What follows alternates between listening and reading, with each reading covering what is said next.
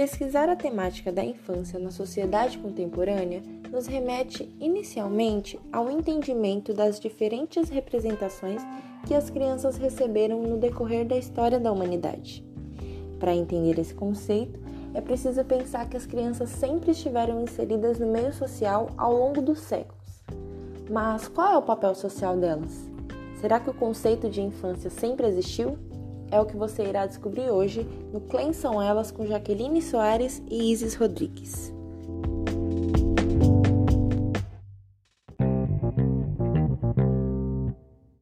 A criança, como indivíduo, atravessou a história humana recebendo diferentes funções em diferentes relações que foram se estabelecendo com o passar do tempo. Segundo Kramer, crianças são sujeitos sociais e históricos, marcadas, portanto, pelas contradições das sociedades em que estão inseridas. Pensando dessa forma, a infância não pode estar desvinculada à história que contribuiu para a criação da infância moderna. Pouco se há sobre a infância nos séculos iniciais da civilização humana. É, os estudos eles comprovam que a mortalidade infantil era muito comum em função das condições precárias de sobrevivência mesmo ou até mesmo por opção, viu? É, no caso do Império Romano, tinham, eles tinham uma quantidade máxima de filhos. Os abortos e os infanticídios eles eram muito comuns. É, nessa época, eles eram bem evidentes. Uma família que tinha três filhos, ela era considerada privilegiada. Mas essas práticas sofreram abrupta mudança a partir do século II, com a moral estoica e cristã. Assim que vinha ao mundo, a criança agora era entregue a uma nutriz, mais conhecida por todos como ama de leite, que tinha uma tarefa muito além do que nutrir com o seio. Essa mulher ela cuidava da educação dessa criança até a puberdade. Ela tinha o auxílio de um pedagogo que se chamava nutridor. Nessa lógica, percebe-se um aumento significativo no número de crianças geradas. No entanto, a mortalidade infantil ela ainda continuava alta. As crianças que sobreviviam, elas eram afastadas da família muito cedo, ao nascer, na verdade, é, para serem criadas por suas amas de leite, no caso das famílias ricas. Já no caso das famílias pobres, é, as crianças iniciavam no trabalho muito cedo, porque não existia essa transição de infância e a vida adulta. Já na Idade Média, o início dos tempos modernos, as crianças misturavam-se aos meios sociais e eram considerados capazes é, de dispensar o auxílio das mães ou da ama de leite pouco tempo depois do desmame tardio. O desmame tardio ele era aproximadamente aos 7 anos de idade, essa criança ficava mamando até os 7 anos de idade e logo após ela poderia seguir a vida dela. A partir desse momento, elas participavam da vida em comum, né, junto com os adultos. A infância estava fortemente associada nessa época à dependência da dependência física, não necessariamente aos cuidados sociais, psicológicos, como a gente tem hoje em dia na atualidade. Por enquanto que a criança não conseguia andar sozinha, falar sozinha, ela tinha necessidade de estar em conjunto ou com a ama de leite ou com a mãe, ter o auxílio dessas mulheres. Caso ela conseguisse andar e falar sozinha, ela era considerada dependente e adulta. Com o passar do tempo, o conceito de infância ele foi se modificando. A partir do século XVI, começaram a abrir escolas para crianças. É, inicialmente, né, nessa fase inicial, foram meninos brancos e financeiramente mais favorecidos. Essas, essa ideia de abrir escolas foi gerada com o intuito de separar e manter uma parte das crianças longe do mundo adulto. A partir do século XVIII, após a Revolução Industrial, a discrepância entre classes ficou ainda mais evidente.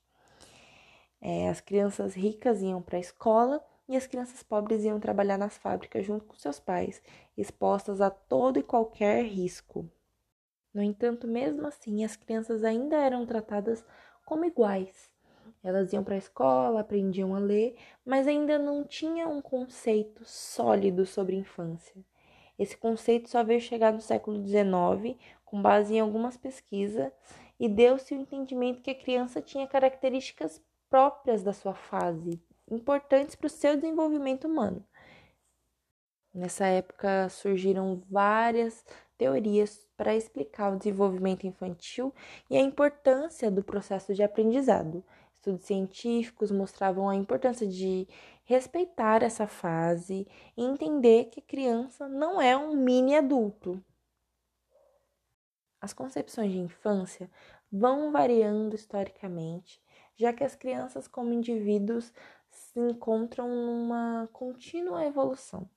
Mas os cuidados com essas crianças precisam ser contínuos, e essa evolução da infância precisa se postergar até os dias de hoje, que temos uma infância mais sólida, mais concreta, porém a discrepância ainda é muito grande. E agora vamos falar um pouco da infância cultural. Como que se dá essa infância? Isis, conta pra gente.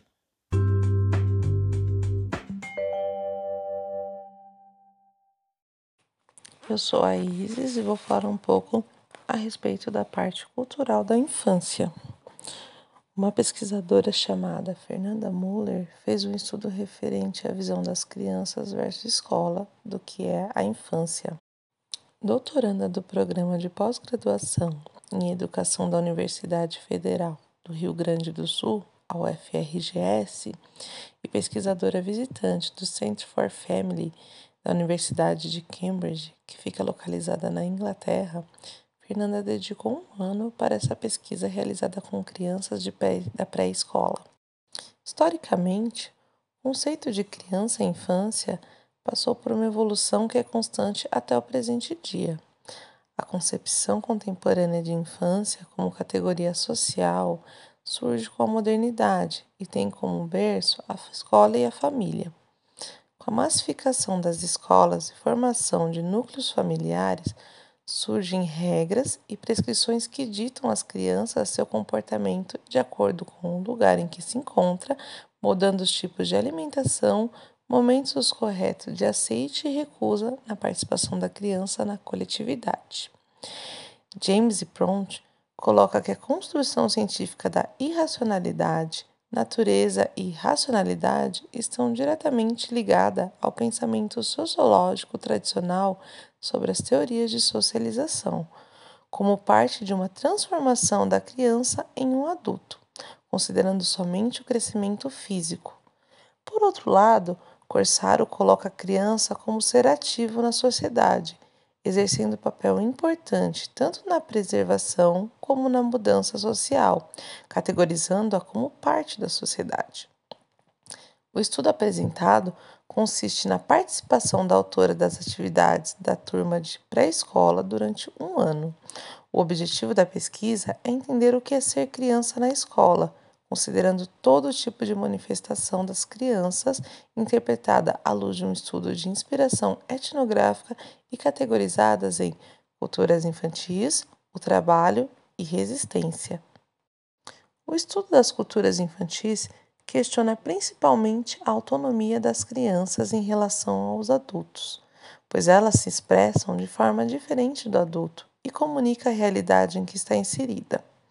A partir disso, infere-se que existam infâncias ao invés de uma única infância, que a mesma deve ser estudada de forma independente do mundo e das preocupações adultas que são protagonistas nas construções e determinações de suas vidas sociais e da sociedade ao seu redor.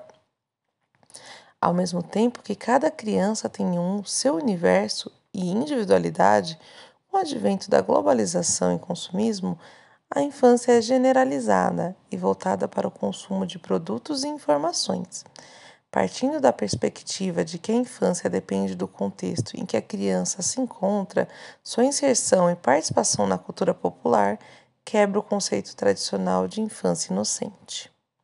Quanto à cultura escolar, a escola, enquanto instituição social que constrói e define de forma eficaz o que significa ser criança, criança de uma determinada idade. ela desempenha importante papel na formação social, com a separação por idade e não por capacidade. Caráter regrado entre a criança e o professor, organização do currículo e dos horários, levando ao costume das qualificações. A cultura da escola emoldura as crianças para se prepararem para o futuro. No caso do estudo, o, o, futuro era o próximo ano, que seria a primeira série. Então, é, com certeza a escola ela produz uma cultura própria, né? Entende que é, a cultura escolar é toda a vida escolar, ou seja, atos, ideias, mentes e corpos, adjetos e condutas, modo de pensar, dizer e fazer. Contudo, que neste conjunto existem elementos organizadores que definem a cultura escolar, como por exemplo o tempo e espaço escolares, tem um pensador chamado Forkin que ele conceitua como o conjunto dos conteúdos cognitivos e simbólicos que selecionados, organizados, normalizados, rotinizados sob o efeito dos imperativos de didatização constituem habitualmente objeto de transmissão deliberada no contexto das escolas.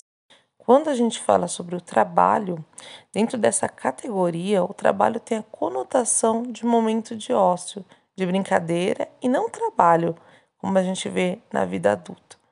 A partir da Declaração dos Direitos da Criança de 1959, porque historicamente as crianças começavam a ser consideradas forças de trabalho junto a seus pais como lavradores, criadas e aprendizadas antes mesmo da adolescência. Sociologicamente, o trabalho infantil pode ser entendido como o tempo e as atividades escolares, assim como a exploração associada ao lucro ou sobrevivência. Apesar da escola afastar as crianças da produção direta, essa tornou-se responsável pela formação de trabalhadores, tornando as atividades análogas ao trabalho adulto e exigindo que se comportem como adultos. Entretanto, as crianças gostam de desempenhar as atividades pelo desejo de aprender, pelas expectativas sobre o próximo ano e pelo próprio uso de materiais para a realização dessas atividades.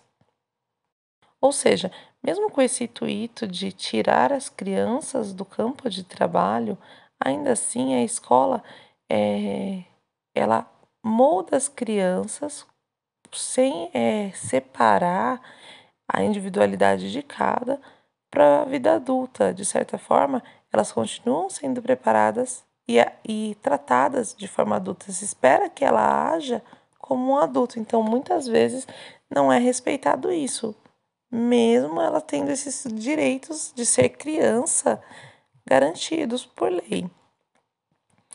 É, já a cultura produzida pelas crianças, é, ela diz a respeito ao seu próprio universo, criado a partir de suas perspectivas, mesmo que fundamentadas na cultura adulta. A cultura de resistência, por exemplo, caracteriza-se pelo autoritarismo em posições que impede que a criança crie o seu universo de forma livre. A criança é impedida de ser criança por desobedecer às regras da escola e da professora. Ou seja, é o que eu falei agora há pouco. É, estão sempre esperando que a criança haja como adulto, que ela tenha o mesmo entendimento do adulto mesmo que se saiba que não é assim que funciona. Então, muitas vezes, a criança é punida por ela ser criança, por ela agir como criança, por ela resistir em fazer alguma atividade ou se negar a fazer. Essa vontade dela, muitas vezes, de não querer fazer, ou essa dificuldade de não conseguir fazer, ela é desrespeitada pela autoridade às vezes.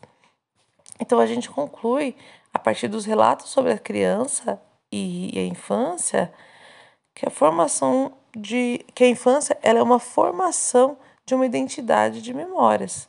Apesar dos esforços das grandes corporações da escola em considerar a infância como um momento igual para todas, as próprias crianças mostram que se trata de um período singular para cada uma, cada uma age de uma forma e cada uma tem um entendimento a respeito disso, que cada uma tem uma visão de mundo. E também a gente não pode esquecer que cada criança tem a sua cultura familiar, né? Está inserida em um ambiente diferente nas suas casas e elas levam muito disso para a escola também, né? Então isso faz parte da individualidade da criança. Agora vamos fazer uma breve recapitulação de tudo que já foi trazido aqui. Então, até o século XV não existia infância, não se entendia o que era infância, né?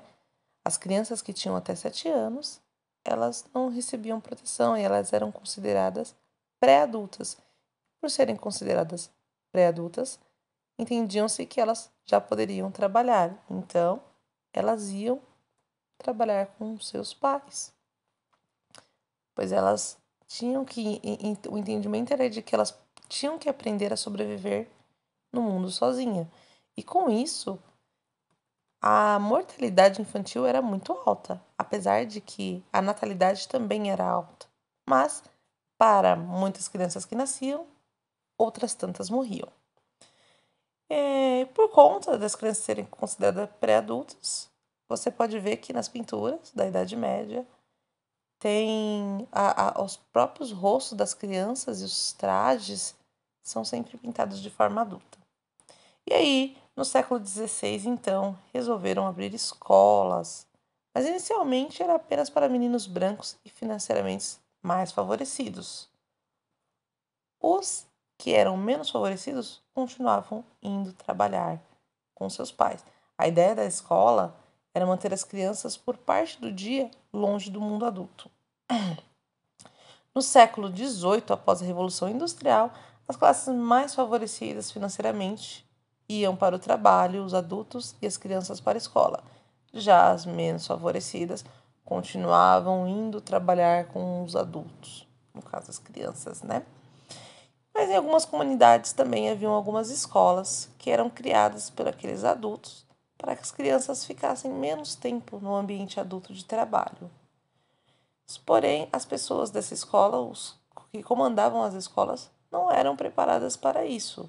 Né? Os professores, não tinha professores profissionais para isso.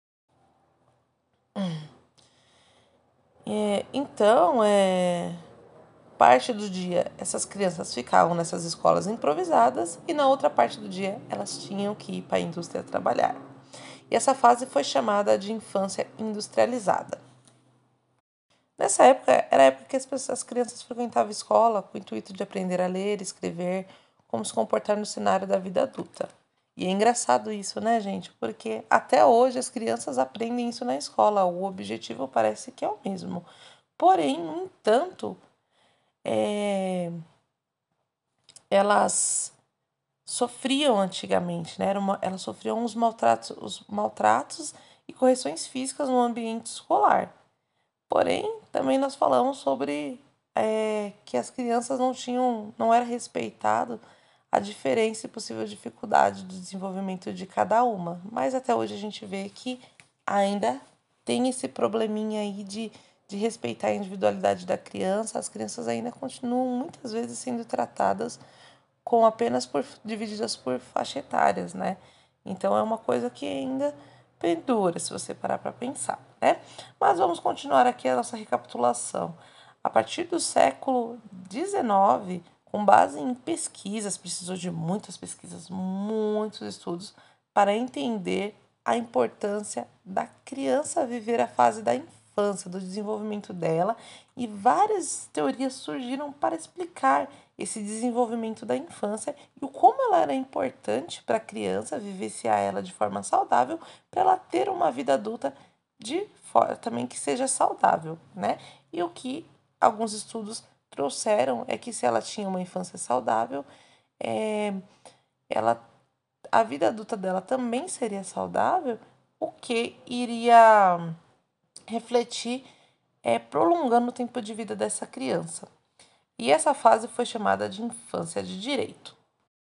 Mesmo com um novo conceito de infância, que tem como objetivo melhorar a qualidade da vida da infância, a gente sabe que é, ela era aplicada somente a crianças que eram financeiramente favorecidas, né? Porque as crianças menos favorecidas, elas ainda tinham a necessidade de trabalhar. E ainda tem, né? Vimos e convenhamos, elas ainda têm é, é, a necessidade de ajudar os pais em casa, a colocar o alimento, a, a, nessa colaboração financeira de casa, né? Então, o que a gente conhece como infância de direito não é bem uma infância, ela é uma infância de direito seletiva, já que ela não abrange todos, né? Então, a partir desse estudo, a gente pode ver que a infância, historicamente, ela sofreu várias mudanças, desde a Idade Média, da Revolução Industrial até a modernidade, a presente data de hoje também, ela sofreu muitas né, alterações é, com o intuito de melhorar. Porém, de melhorar, no caso, a qualidade de vida da criança, né? Porém, a gente sabe que ainda não chegamos lá. Ainda falta muito, né? Muita coisa a ser feita. Porque a infância ela é uma categoria historicamente permeada pela violência e exclusão social. Então, a gente vê desde o do início de quando, quando começou a ser considerado o que era infância, do que era é, essa diferença social que afastava as crianças da escola, ao mesmo tempo que algumas recebiam esse auxílio, essa assistência, outras já não recebiam. É, essa necessidade de, de ter que trabalhar, de a criança ter que agir como adulto se, é, se espelhar no adulto e a gente vê que isso ainda tem muito, é uma realidade muito presente ainda. É, no Brasil mesmo, basta você andar numa avenida né, de carro, você vai ver crianças com balas no farol, é, vendendo alguma coisa, pedindo ajuda no metrô, no trem, no, nos meios de transporte sempre aparecem essas crianças menos favorecidas que deveriam estar na escola pedindo ajuda. Então você vê que é uma realidade assim que está aí na nossa cara de forma explícita, né? Apesar de que muitas vezes é, ela é mascarada pela sociedade de forma implícita, se a gente olha bem, a gente consegue ver que está aí no dia a dia da gente essa desigualdade social que vem se pendurando perante a criança pobre, né? Fora isso, ainda tem é, outra, outra coisa que é levantada pelo estudo da infância, que é a, o, o machismo que ele está impregnado na sociedade desde também daquela época e até se faz presente até hoje, né? Já que vocês, se vocês observarem, em momento nenhum a gente cita que as crianças, as meninas participam das escolas, né? Então as meninas sempre foram privadas disso e até hoje somos privadas de muitas coisas, né? É, a gente sempre foi tratada de forma diferente info de forma inferior desde a antiguidade até os dias atuais. Então a gente vê que o conceito de infância ele se modifica muito, ele passou por várias modificações, porém é necessário mesmo que a gente tenha aí o Estatuto da Criança que garante os direitos da criança, que é o direito à, à escola, ao ensino, direito à alimentação, direito a, aos cuidados, né? Que é, é, foi construído com o intuito de não negligenciar mais a criança, a gente sabe que tem muita criança que é negligenciada. A gente sabe que ainda tem essa divisão social. E na parte cultural escolar, a escola prepara a gente para o mundo adulto. Então, a gente nunca pode ser criança, né? A, a, a criança, ela, até não só a escola, não, mas a sociedade em si, espera que ela seja uma pessoa adulta, que ela haja como adulta, que ela tenha raciocínio adulto, que ela pense nos seus atos, que ela sempre é, é tudo que ela vai fazer, ela tem um espelho adulto, né? E muitas vezes a criança só quer ser criança, só quer brincar.